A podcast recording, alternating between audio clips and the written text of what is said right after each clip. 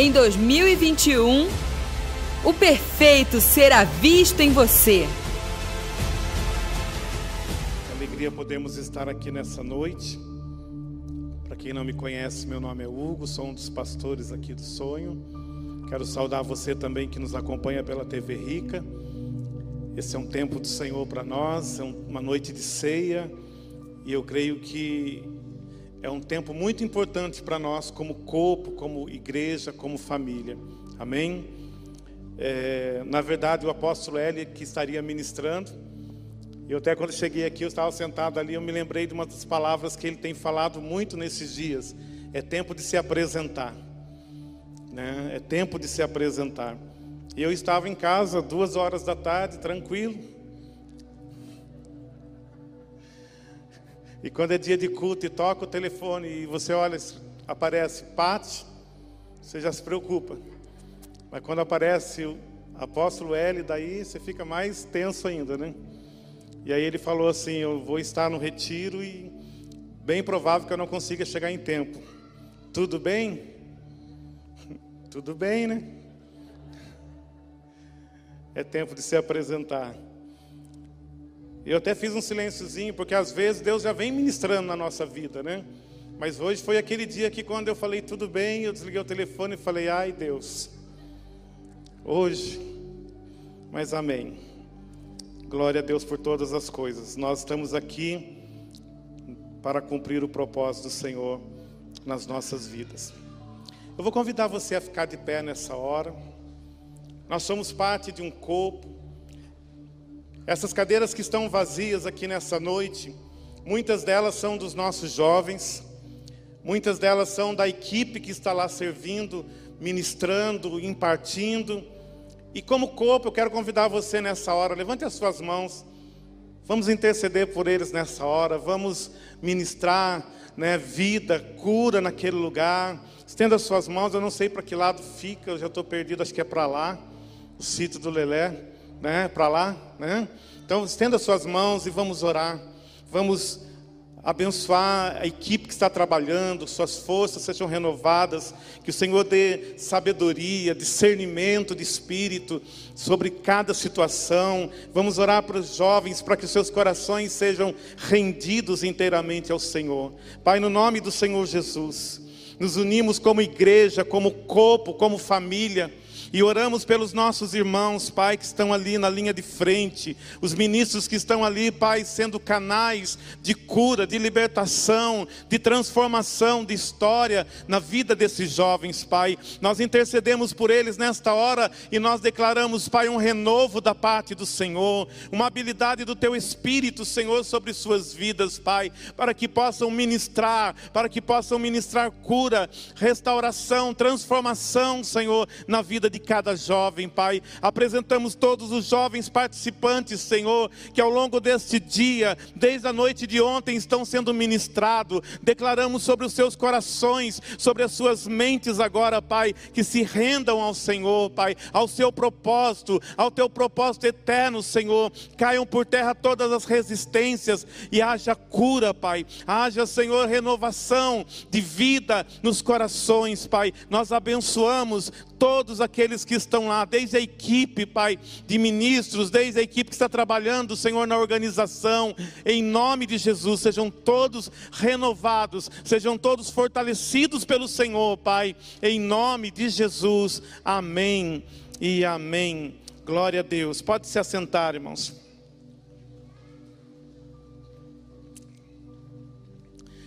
E como eu falava, eu perguntei ao Senhor, falei, Senhor, o que o Senhor quer falar nessa noite? E me veio uma palavra: pertencimento. Diga pertencimento. Diga pertencer.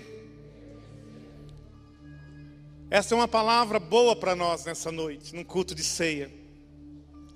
Mas eu quero começar falando sobre é, a palavra que está sobre nós. Nós sabemos que nós estamos no décimo primeiro mês de uma palavra onde o Senhor nos prometeu edificar em nossas vidas um testemunho perfeito.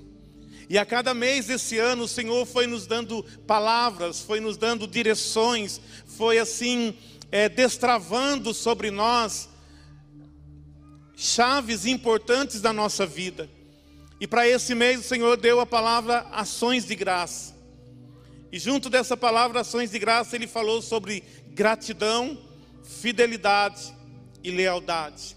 Diga gratidão, fidelidade e lealdade. E gratidão nós temos assim bastante conhecimento, é muito ministrado ao nosso coração.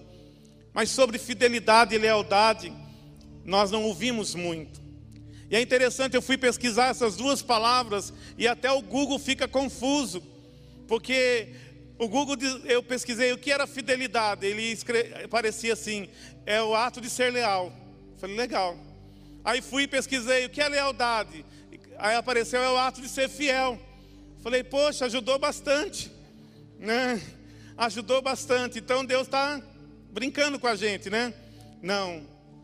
E aí então eu me lembrei que há anos atrás, a, a pastora Fernanda ministrou, em uma palavra, ela ministrou sobre fidelidade e sobre lealdade. E eu fui buscar essa mensagem. E só assim, de forma resumida, eu quero falar sobre essas duas palavras para que no seu espírito isso fique bem claro. Fidelidade é você manter um acordo que foi pré-estabelecido. Então eu tenho um acordo com uma pessoa, eu tenho um acordo com essa casa, eu tenho um acordo com os apóstolos, com a paternidade dessa casa, né? Nós acordamos alguma coisa e e eu cumpro isso. E eu cumpro esse acordo, né? Isso me faz fiel. O cumprimento de um acordo me faz fiel. Mas o que é lealdade? A lealdade nasce no coração. A lealdade não é fruto de um acordo. A lealdade não precisa de acordos pré-estabelecidos. Na verdade, a lealdade não precisa de ninguém ter combinado nada com ninguém. A lealdade faz parte da minha nova natureza em Cristo. É possível, escuta isso, é possível um, uma pessoa leal ser fiel, mas também é possível uma pessoa fiel não ser leal.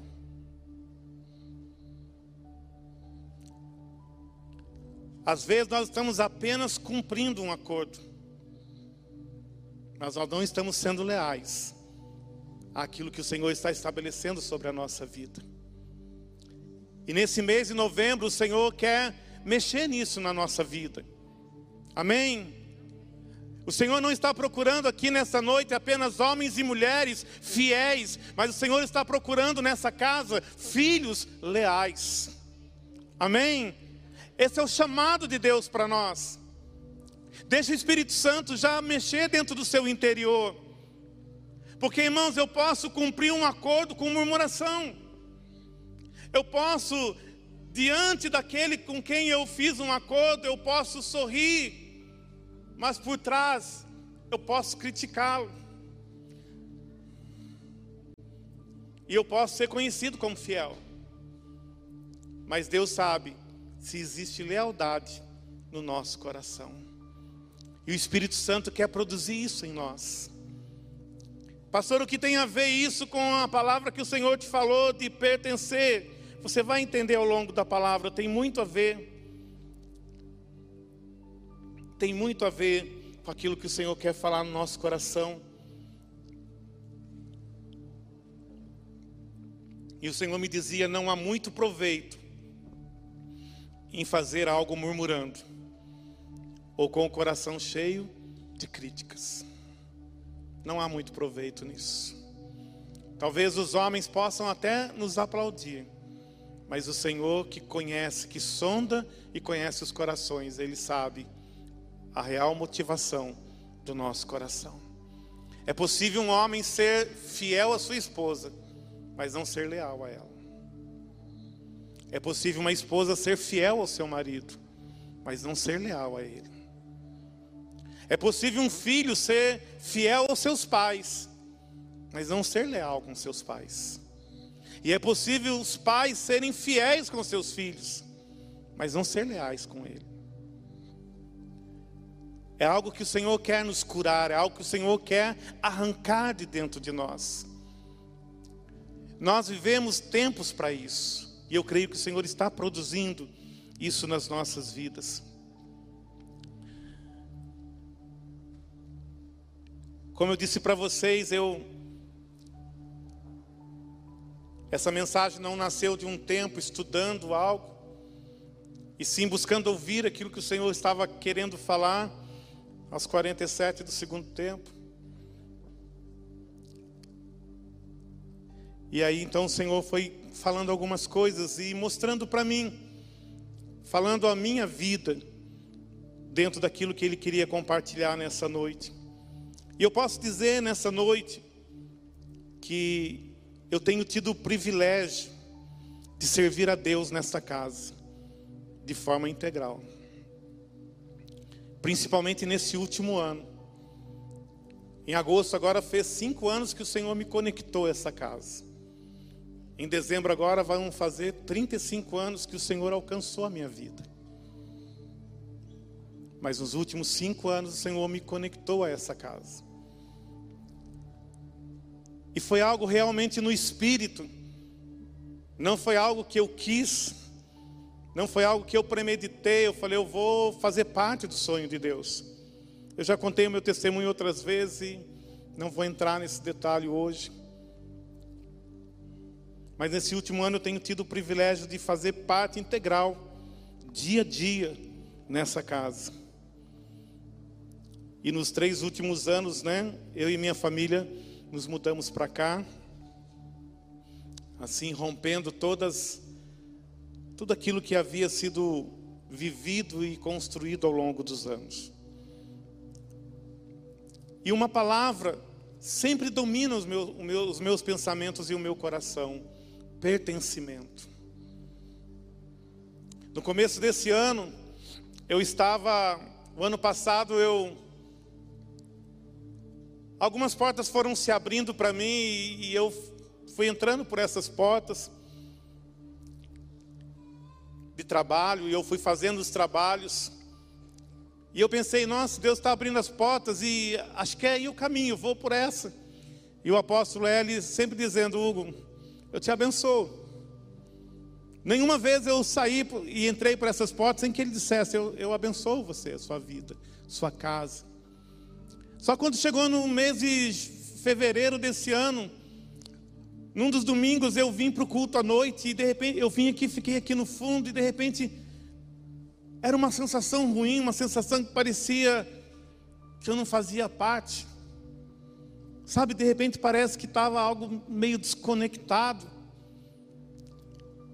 E foi uma sensação muito ruim. E eu sempre me lembrava da palavra do primeiro momento, quando o Senhor falou, houve uma conexão. Então eu procurei o apóstolo naquela semana, falei, AP, preciso conversar. E eu comecei a abrir o meu coração a ele, né? Nós temos um relacionamento assim muito de pai e filho mesmo, eu posso me abrir. E eu comecei a falar, ele falou assim: não preciso falar mais nada. Você está fazendo o que Deus não mandou e não está fazendo o que Deus mandou. Assim, de boa.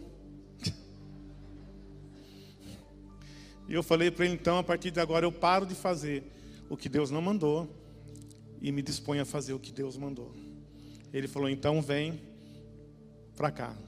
Quero você o dia todo aqui.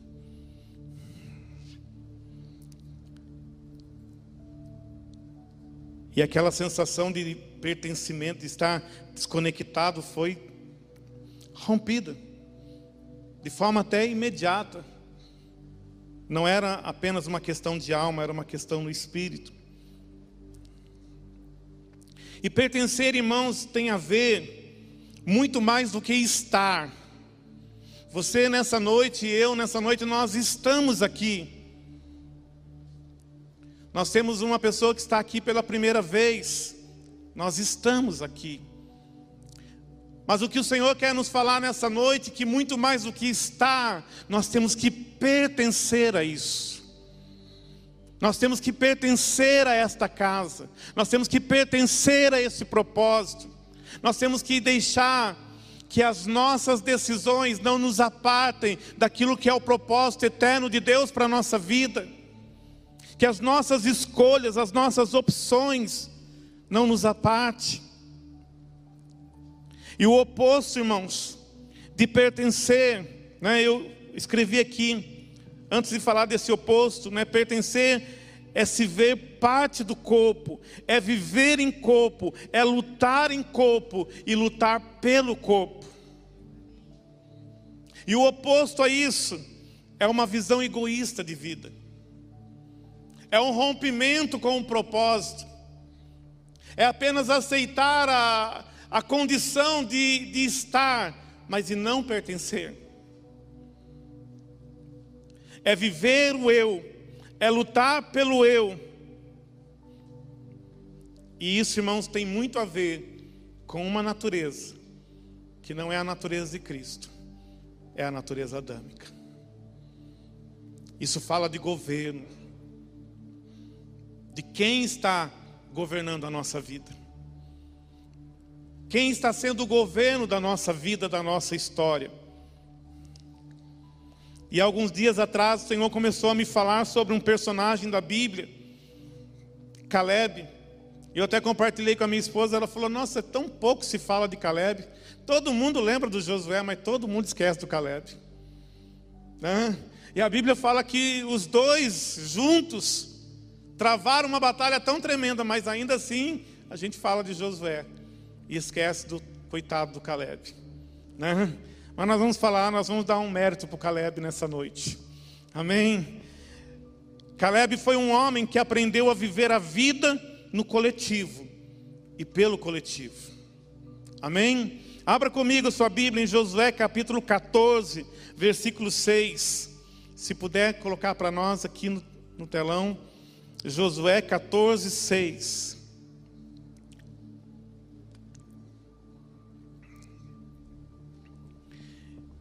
Então os filhos de Judá chegaram a Josué em Gilgal. E Caleb, filho de Jefoné, o quenezeu, lhe disse: Tu sabes a palavra que o Senhor falou a Moisés, homem de Deus, em Cades Barneia, por causa de mim e de ti. Da idade de 40 anos era eu, quando Moisés, servo do Senhor, me enviou de Cades Barneia a espiar a terra. E eu lhe trouxe resposta como sentia no meu coração. Mas meus irmãos que subiram comigo fizeram derreter o coração do povo. Eu, porém, perseverei em seguir ao Senhor meu Deus. Então Moisés naquele dia jurou, dizendo: Certamente a terra que pisou o teu pé será tua e de teus filhos, em herança perpetuamente, pois perseveraste em seguir ao Senhor meu Deus. E agora, Eis que o Senhor me conservou em vida, como disse, 45 anos agora, desde que o Senhor falou esta palavra a Moisés, andando Israel ainda no deserto, e agora eis que já hoje sou de idade de 85 anos, e ainda hoje estou tão forte como no dia em que Moisés me enviou. Qual a minha força era, Tal é agora a minha força para a guerra, para sair e para entrar. Agora, pois, dá-me este monte que o Senhor falou aquele dia, pois naquele dia tu ouviste que os Enaquins estão ali, grandes e fortes cidades há ali. Porventura o Senhor será comigo para os expelir, como o Senhor disse, e Josué o abençoou e deu a Caleb, filho de Jefoné, Hebron em herança. Porquanto, portanto, Hebron foi de Caleb, filho de Jefoné, o quenezeu, em herança, até o dia de hoje, porquanto perseverara em seguir ao Senhor, Deus de Israel. Aleluia! Que palavra tremenda, que história de vida, que testemunho às vezes nós não conseguimos perseverar um mês. E aqui um homem perseverou 45 anos. Guardou a palavra profética que havia sido liberado sobre a sua vida. Mas sabe o que o Senhor falava no meu coração, irmãos? Caleb, Por 45 anos, ele lutou por todas as tribos. Imagina Caleb chegando no dia que eles entraram na terra prometida e falar assim: Ó, não tenho nada a ver com vocês. O meu negócio é Hebron. E eu vou lutar lá com Hebron. Não. Caleb lutou todas as lutas. Caleb lutou a luta dos fracos. Caleb lutou a luta dos fortes. Caleb entendeu que aquela era uma tarefa coletiva. Caleb entendeu que ele não podia olhar para si mesmo e para a palavra profética que estava sobre a sua vida, porque havia uma palavra profética para aquela nação, havia uma palavra profética para aquelas gerações que estavam ali. Caleb entendeu no seu espírito, desde o dia que ele foi enviado, que ele era um homem coletivo, que ele era um homem chamado para viver a coletividade. Irmãos, Caleb não viu Jesus, Caleb não, não teve o Espírito Santo habitando na vida dele, mas ele entendeu que ele lutava pelo corpo no qual ele fazia parte, do qual ele pertencia. Quando nós falamos, eu sou igreja, eu estou me anulando, eu estou me retirando da coletividade do corpo, eu não sou igreja, nós somos a igreja de Jesus. A palavra profética de Deus sobre a minha vida e sobre a tua vida vai se cumprir. Mas há uma palavra profética para o coletivo, para o corpo. Deus nos fez corpo. Amém? Deus nos chamou para ser corpo.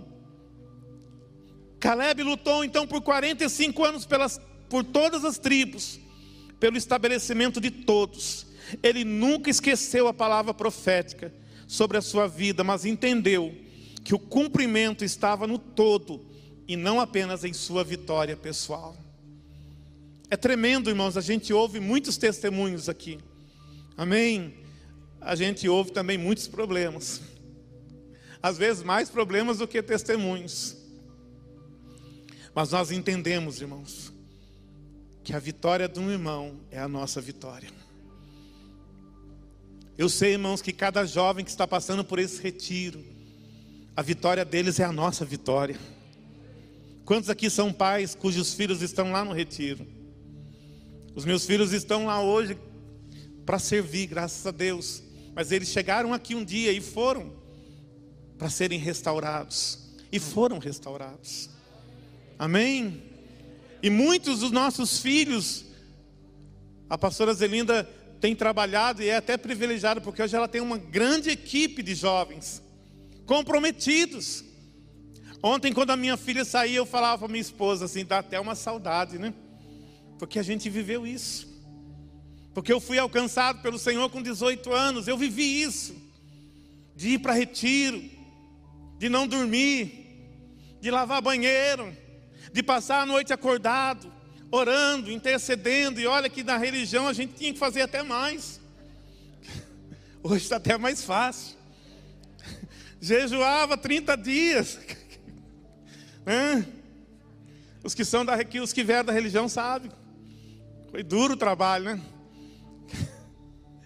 E hoje nós vemos os nossos filhos. E hoje nós vemos os jovens que estão indo.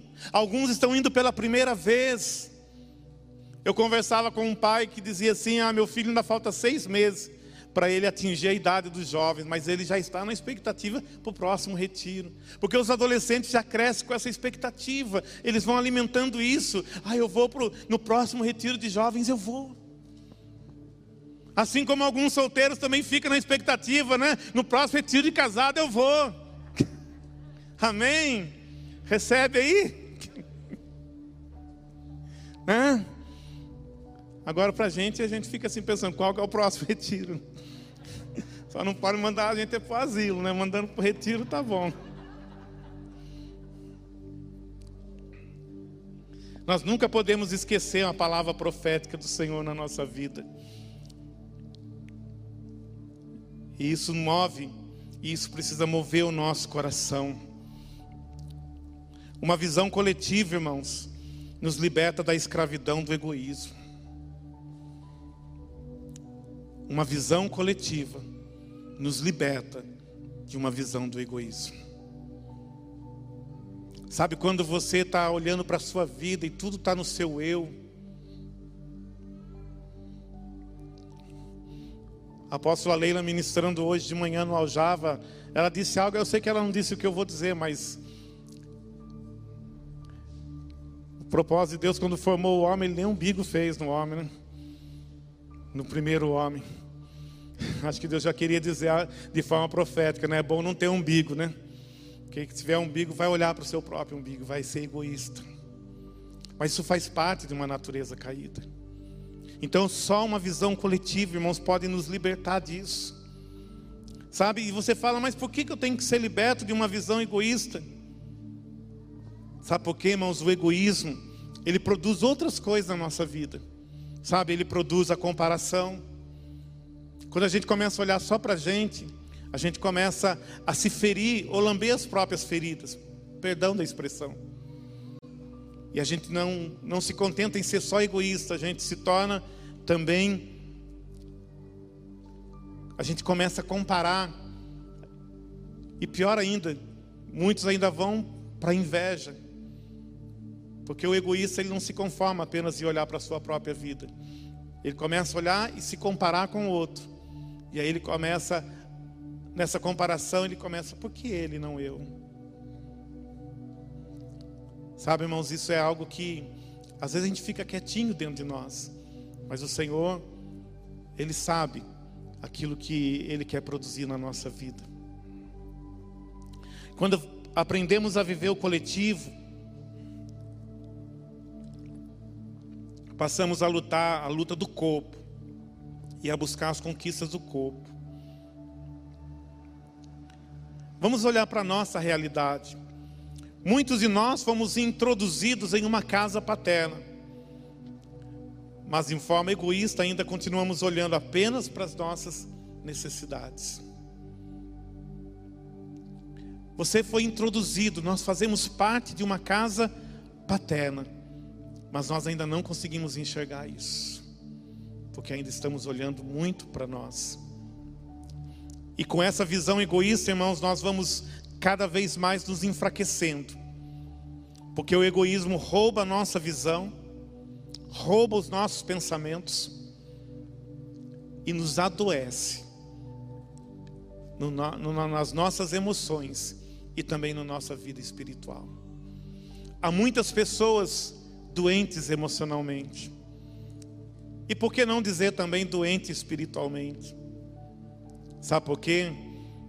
porque ainda está vivendo para si mesmo, porque ainda não se deixou romper e sair do seu mundo e ser introduzido no propósito que Deus tem para a sua vida, que é muito maior do que isso. E me vinha essa expressão e eu escrevi aqui: nos tornamos anêmicos espiritualmente. E sabe qual é a consequência de quando nos tornamos anêmicos? Nos tornamos críticos. E aí começamos a criticar. Só que isso muitas vezes, irmãos, não sai pela nossa boca. Mas dentro de nós estamos cheios de críticas. Dentro de nós estamos cheios de palavras de murmuração. E aí eu volto na questão da fidelidade, da lealdade. Porque aí, porque não sai pela minha boca, porque as pessoas não me conhecem de fato, porque eu escondo eu me escondo, porque o egoísmo me faz olhar para mim mesmo, para a minha vida, e eu preciso ser reconhecido de alguma forma, então eu me escondo no meu egoísmo, mas eu estou cheio de murmuração, eu estou cheio de críticas, e eu não abro meu coração, eu não me rasgo. Deixa eu dizer para você, irmãos, tudo quanto o Senhor tem ministrado nessa casa, para para pensar as últimas semanas, Irmão, o Senhor tem sido assim muito pontual na nossa vida. O problema é que às vezes nós ouvimos a palavra, irmãos, e a gente se esforça para fazer de conta que não é com a gente que o Senhor está falando. A gente se esforça, porque a gente, nós muitas vezes não queremos mudar, porque nós não queremos, irmãos, nos expor. Deixa eu dizer uma coisa para você: não há paternidade sem exposição. Você pode estar numa casa paterna, você pode estudar sobre paternidade, mas você pode não estar vivendo uma verdadeira paternidade se não há exposição do teu coração. Sim, exposição. Eu quando cheguei aqui há cinco anos atrás, e eu comecei a caminhar com o apóstolo Cristiano, foi logo quando iniciou o Java. E na primeira vez que eu conversei com ele, eu falei: Eu quero aprender sobre paternidade, e eu quero aprender sobre cinco ministérios, porque eu queria aprender, porque eu era pastor de uma igreja, eu queria ensinar isso, era novo, era como se fosse uma nova doutrina, um novo ensinamento. E aí o apóstolo Cristiano, na primeira vez que eu conversei com ele, ele falou assim: Hugo, a questão de paternidade é simples. Não é o quanto eu posso ser pai na sua vida, mas é o quanto você está disposto a ser filho.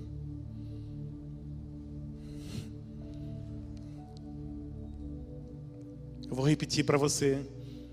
Não importa o quanto eu posso ser pai na sua vida, mas o quanto você está disposto a ser filho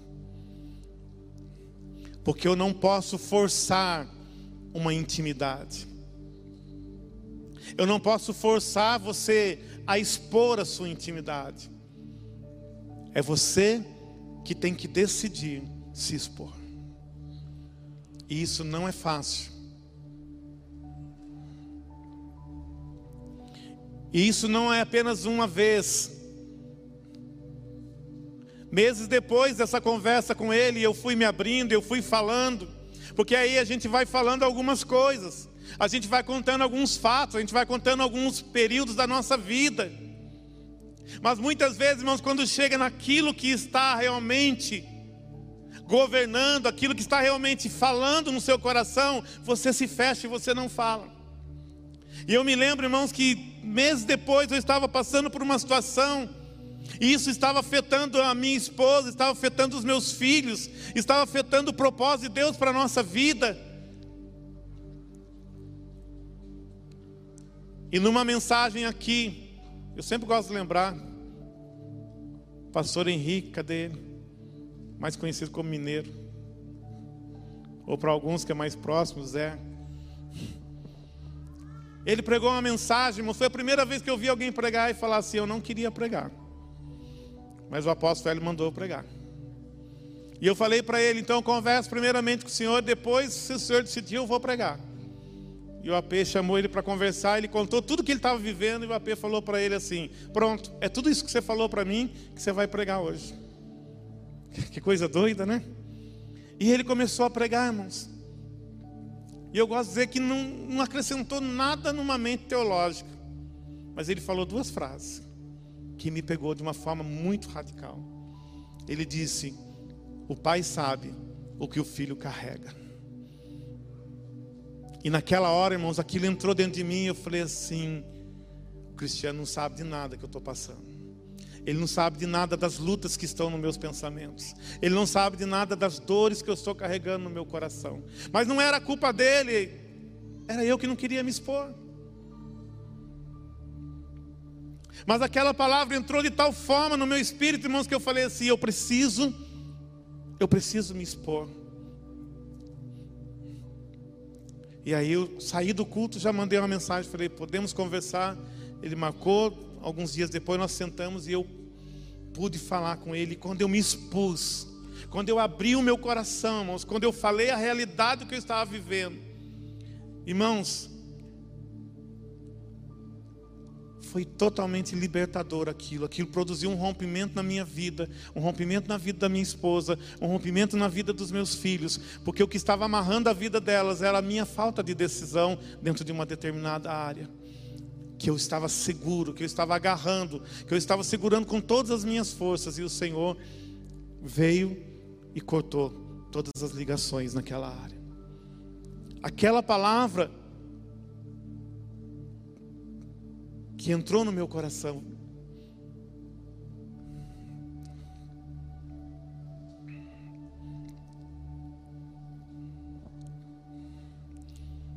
E é essa realidade que muitas vezes nós, irmãos, precisamos, como eu estava dizendo, nós estamos passando por tempos onde o Senhor está ministrando de uma forma tão tremenda.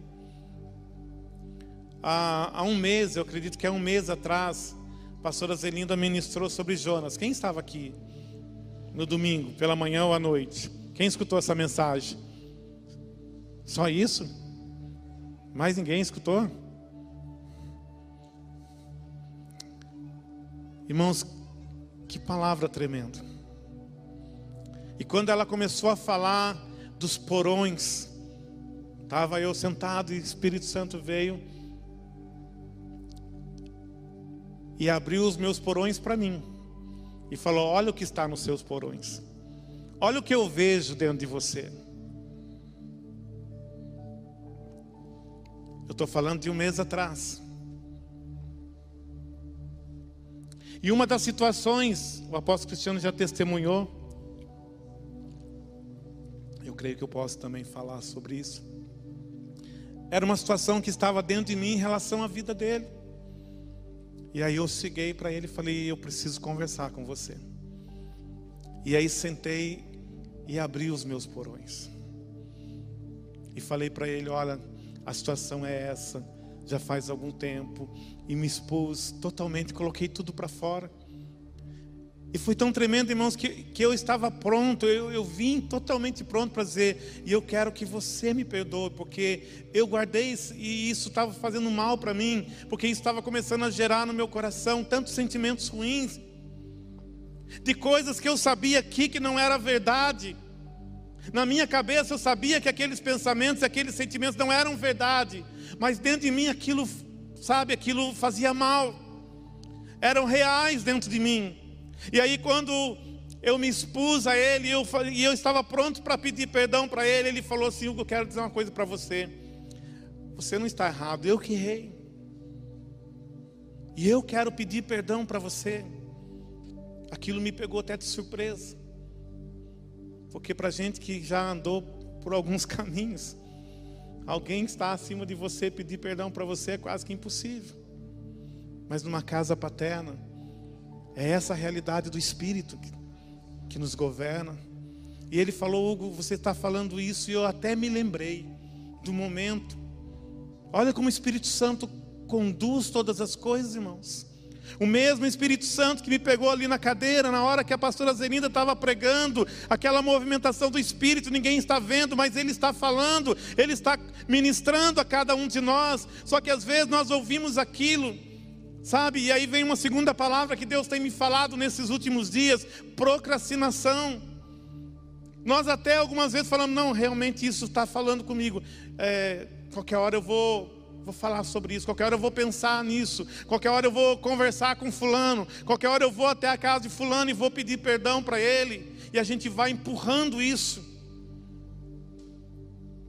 E o Espírito Santo está falando, e, e ele ministrou no meu coração, e, a, e, o mesmo Espírito que estava falando através da pastora Zeninda, o mesmo Espírito que ministrou no meu coração, foi o Espírito que conduziu a conversa, quando nós sentamos ali para conversar, e o Espírito que nos direcionou, e produziu cura, e produziu alinhamento. Sabe, eu estou me expondo para você, para mostrar para você que são coisas que de repente dentro de você é como se fosse um leão dentro de você mas na verdade isso está fazendo mal para você. Eu posso tirar uma foto, eu posso fazer uma selfie com a minha paternidade, mas se eu não estiver, irmãos, rasgado, se eu não tiver a disposição de me expor, para que eu seja tratado, para que eu seja curado, essa foto não vai servir para muita coisa a não ser para você colocar no Instagram ou no Facebook. Mas isso não vai nos conduzir a viver aquilo que o Senhor tem para a nossa vida. O que vai nos conduzir, irmãos, é nós nos expormos, é nós entendermos o verdadeiro sentido da paternidade. A paternidade produz cura na nossa vida, produz alinhamento na nossa alma a paternidade ela não está para nos investigar, pelo contrário. É à medida que eu vou me expondo, à medida que eu vou me abrindo, e o Senhor vai ministrando essa cura, vai ministrando essa transformação.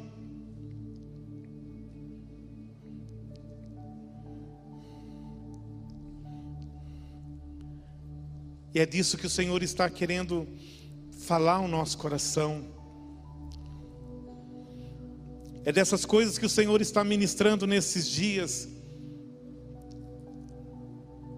É esse espírito que está se movendo entre nós nesse tempo. Deus quer levantar uma geração de homens e mulheres nessa casa.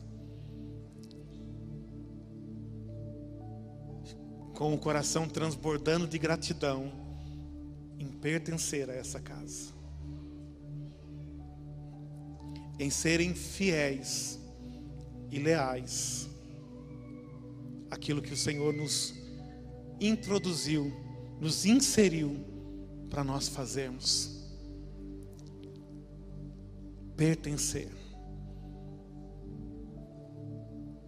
Pertencer. Viver em corpo. Lutar de forma coletiva. Ser cuidado, alinhado para o mesmo propósito abrir mão do nosso egoísmo, abrir mão dos nossos achismos. E para você que veio de outras experiências, como eu vim, às vezes parece mais difícil, mas é possível. É possível desfrutar desse ambiente. É possível desfrutar. É muito mais do que participar de um culto. Sabe aquela visão? Não, mas eu vou no culto quando dá. Ah, eu entrego o meu dízimo, a minha oferta, eu oferto lá na casa do Senhor. É muito mais do que isso. Olha para as pessoas que estão ao seu lado. Olha, pode olhar. Você é livre para olhar.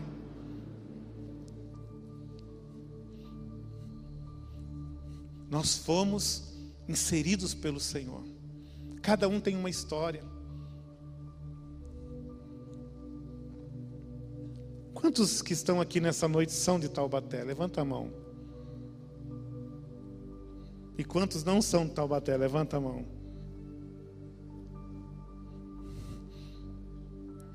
Parece que é maior o número dos que não são de Taubaté. Amém? Sabe o que isso significa, irmãos? Só Deus para fazer isso. Os que não são Taubaté, quem um dia imaginou estar aqui no sonho de Deus? Seu coração não enche de gratidão, não? Amém? Meu coração se enche de gratidão, irmãos. Está aqui nessa noite com você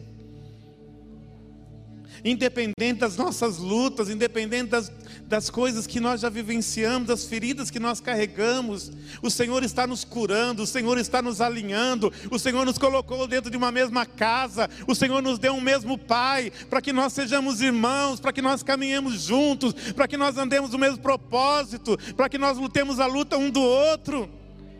Amém. A tua luta é a minha luta, a minha luta tem que ser a tua luta. Pastor, o senhor não sabe. Claro que eu não sei, você ainda não procurou. Mas o dia que você se abrir e falar da tua luta, eu tenho certeza que nessa casa nós temos um pai que vai comprar a tua briga e vai dizer para você: você não luta mais sozinho a partir de agora, porque esse é o espírito dessa casa. É esse o espírito que nos move. Você só luta sozinho se você se fechar. Há um ano ou dois anos atrás, numa reunião do Aljava, aconteceu um ato profético aqui que me mexeu muito comigo também. Eu estava começando a viver esse ambiente. E não foi nem alguém dessa casa, foi um casal de pastores. Eu não sei, acho que é aqui do Vale do Paraíba, se eu não me engano é de Guará, que a irmã estava com câncer, a pastora estava com câncer. E foi feita uma caminhada aqui dentro do templo. O casal e os outros pastores, e os ministros, e o apóstolo L, e o apóstolo Cristiano, todos segurando eles e conduzindo num ato profético, dizendo para eles: vocês não estão sozinhos, nós estamos lutando essa luta com vocês, vocês não estão sozinhos. O tempo todo o Senhor estava dizendo a eles: vocês não estão sozinhos. Hoje, essa pastora está curada, amém? Porque eles não lutaram uma luta sozinho. Sabe, eu quero dizer para você hoje: saia desse lugar Saia desse lugar que você se infiltrou nisso aí, que você entrou nisso daí. Saia dessa caverna. Ah, pastor, mas até Elias entrou numa caverna, ele entrou sim, mas Deus foi lá para tirar ele daquele lugar, tirar ele daquele buraco. Sabe, muitas vezes entrar na caverna é uma escolha pessoal que você fez, mas não é a direção de Deus para a sua vida. Porque a direção de Deus, irmãos, é que nós andemos e nós sejamos uma geração de Caleb, que vamos lutar as lutas um dos outros. Todos vão entrar na terra, todos vão possuir aquilo que o Senhor prometeu. Até que o Senhor faça isso, nós vamos lutar coletivamente. Não vamos lutar a nossa luta Sabe, às vezes eu, eu entro em contato com algumas pessoas que eu integrei, que eu discipulei, que eu não estou vendo na igreja, e a pessoa fala, ah, pastor, a gente está passando umas lutas. Eu falei, meu irmão, mas por que você não entra em contato? Por que você não pede ajuda? Irmãos, olha como o diabo escraviza. Parece tão difícil você mandar uma mensagem no WhatsApp e dizer assim: olha, luta comigo, me ajuda. Olha, não estou tendo força nem para ir para a igreja.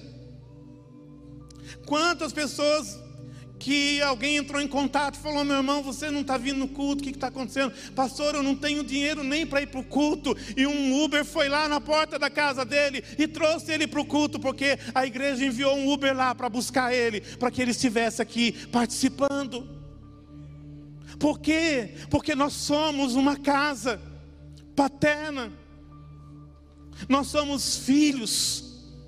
A nossa luta não é mais apenas minha, a minha luta tem que ser a sua, e a sua luta tem que ser a minha, e juntos nós vamos vencer.